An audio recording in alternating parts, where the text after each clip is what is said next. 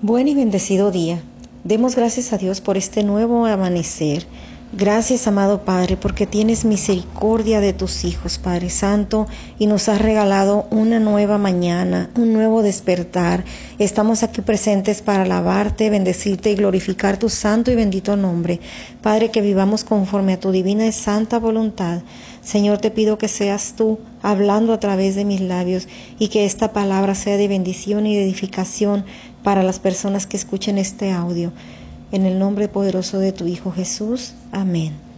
El título de este devocional es Vasos de Barro.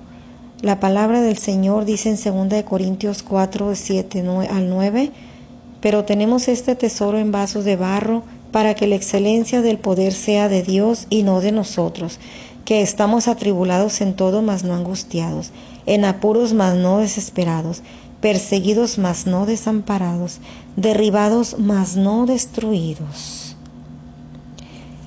Somos vasijas de barro y dentro de ellas está un tesoro. Dios decidió poner ese tesoro en estas vasijas y es su Espíritu Santo lleno de poder. Y hay un mensaje que cambia la eternidad de las personas y es el mensaje de Jesús. La bondad de Dios se expresa de muchas maneras. Él es nuestro amigo, nuestro Padre, nuestro consolador, nuestro sanador, nuestro proveedor. Nos ama aunque le fallemos. Su amor es infinito. Es tan bueno que nos permite servirle. Su bondad es inmensa. Permite que seres imperfectos, llenos de defectos, a veces rebeldes, tercos, sean utilizados para sus propósitos. El Señor permite que le sirvamos para su gloria y honra. Es un gran privilegio saber que Dios, el creador del universo, piensa en nosotros para que seamos instrumentos útiles para Él, para compartir su palabra. La bondad de Dios nos permite tener una relación personal con Él por medio de nuestro Señor Jesucristo y contemplar su grandeza. Sigamos adelante buscando su rostro en todo tiempo, alabémosle, démosle gloria y honra porque solamente Él se la merece. Es una maravilla que el Señor quiera estar en nuestro corazón, que Él quiera vivir aquí dentro de mí, dentro de ti, que seamos unas vasijas de honra para Él. Aunque las vasijas se degraden y por fuera nos vayamos desgastando. El Señor nos renueva por dentro cada día, pero para renovarnos cada día necesitamos escudriñar la palabra, alabarlo, buscar su rostro en intimidad. Eh, puede que a veces estemos presionados por las situaciones que se presenten en nuestras vidas, pero nada impedirá que estemos adorándole y alabándolo por más situaciones fuertes que se presenten. Todo es pasajero aquí en la tierra. Lo que tenemos que hacer es fijar nuestra mirada en Jesús, como dice su palabra en Hebreos 12.2. Puesto los ojos en Jesús, el autor y consumador de la fe, el cual por el gozo puesto delante de él sufrió la cruz menospreciando el oprobio, y se sentó a la diestra del trono de Dios. Permitámosle al Señor que nos moldee, que tome nuestra vida y haga lo necesario para que estemos sanos en nuestro interior, para que así se refleje la sanidad interior, se refleje en el exterior.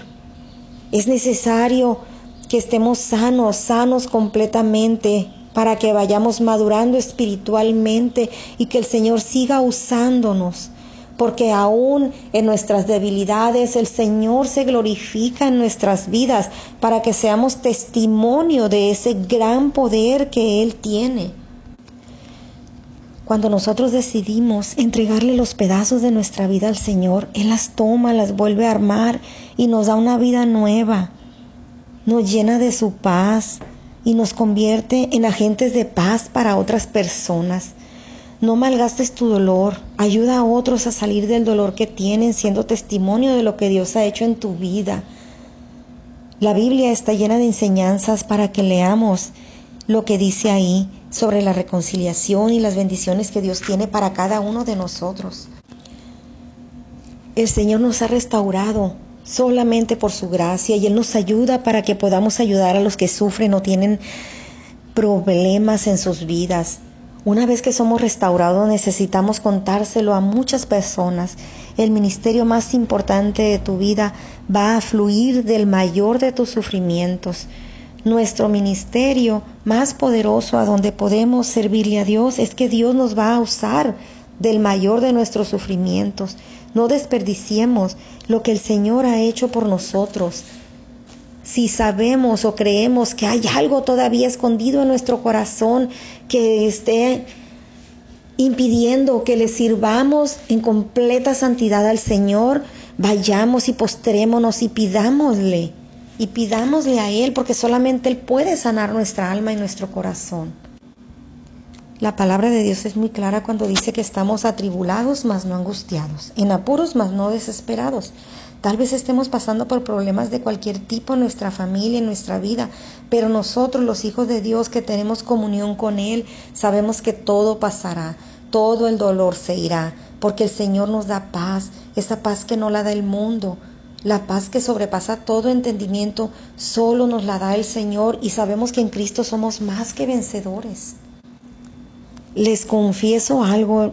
Hace días, orando al Señor, le decía yo, Padre amado, yo soy barro en tus manos, moldéame, hazme como tú quieras, quita de mi corazón todo lo que estorbe para servirte en santidad, quebrántame y hazme de nuevo, yo quiero ser un vaso nuevo.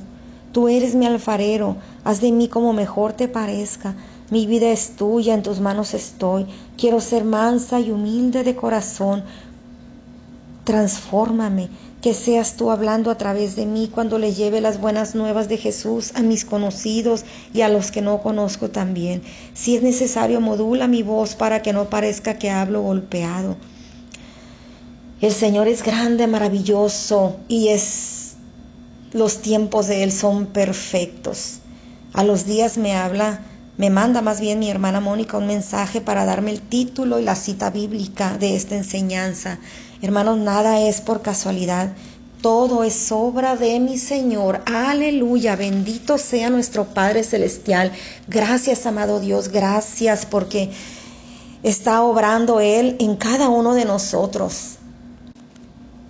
El Señor debe ser nuestro refugio a través de los salmos. Como dice en el Salmo 31, 1, 4 y 5. Dice, en ti, oh Jehová, he confiado no sea yo confundido jamás, líbrame en tu justicia. Inclina mi tu oído, líbrame pronto, sé tú mi roca fuerte, fortaleza para salvarme, porque tú eres mi roca y mi castillo.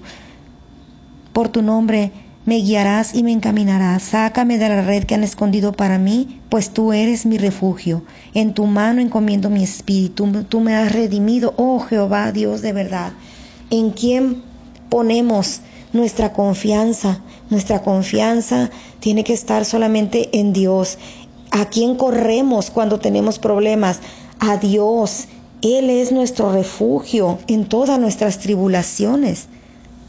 Él es nuestro refugio. Entonces, si nos sentimos afligidos, tenemos que buscar a Dios. Cuando estás triste, desanimado, heridas que te duelen, que sientes que todavía están sangrando dentro de ti, tienes que buscar a Dios porque solamente Él las va a sanar. No vayas a buscar un refugio falso. Un refugio falso es centrarte en las cosas que digan, eh, la gente todavía cree todavía en los horóscopos, en ese tipo de cosas. Hay gente que no ha renunciado a eso, aún estando a los pies de Cristo, siguen, siguen consultando ese tipo de cosas. Entonces esos son refugios falsos. ¿A dónde vas a ir tú si tienes a un Dios todopoderoso en el que tú confías? Tienes que buscarlo a Él, pedirle a Él que te limpie, que moldee tu vida, que quite todo lo que estorbe. Eso es lo que tenemos que hacer. Si sabemos cómo preocuparnos, entonces sabemos meditar y meditemos en la palabra del Señor. Lo que necesitamos es cambiar aquello en lo que pensamos. Y así estaremos practicando la meditación cristiana, que Dios cambie nuestros pensamientos, así como dice el salmista en el Salmo 104:34, dulce será mi meditación en él, yo me regocijaré en Jehová. Meditemos en la palabra de Dios. Ahí hay promesas de, promesas de nuestro Señor para su pueblo. Abre tu Biblia cada día, lee una porción de la Escritura. Dios te hablará a través de ella. Pídele que guíe tus pasos. Permitámosle al Señor, permitámosle que haga lo necesario para que nuestro interior esté sano, para que maduremos cada día más y más, más y más. Su palabra en 2 Corintios 4, 17, 18 dice así porque esta leve tribulación momentánea produce en nosotros un cada vez más excelente y eterno peso de gloria, no mirando nosotros las cosas que se ven, sino las que no se ven, pues las cosas que se ven son temporales, pero las que no se ven son eternas. Así que fijemos nuestra mirada en Cristo Jesús, no nos fijemos en lo visible, sino en lo invisible, ya que lo que vemos es pasajero y lo que no vemos es eterno. Tú puedes ser usado grandemente por Dios. Ten una visión grande para tu vida, porque estás lleno del Espíritu Santo. Amén. Gracias, amado Padre, bendito seas. En el nombre de Jesús, te agradezco infinitamente, Señor, que me hayas permitido compartir esta palabra, Señor te bendigo, Padre amado, en el nombre de tu Hijo Jesucristo. Amén y amén.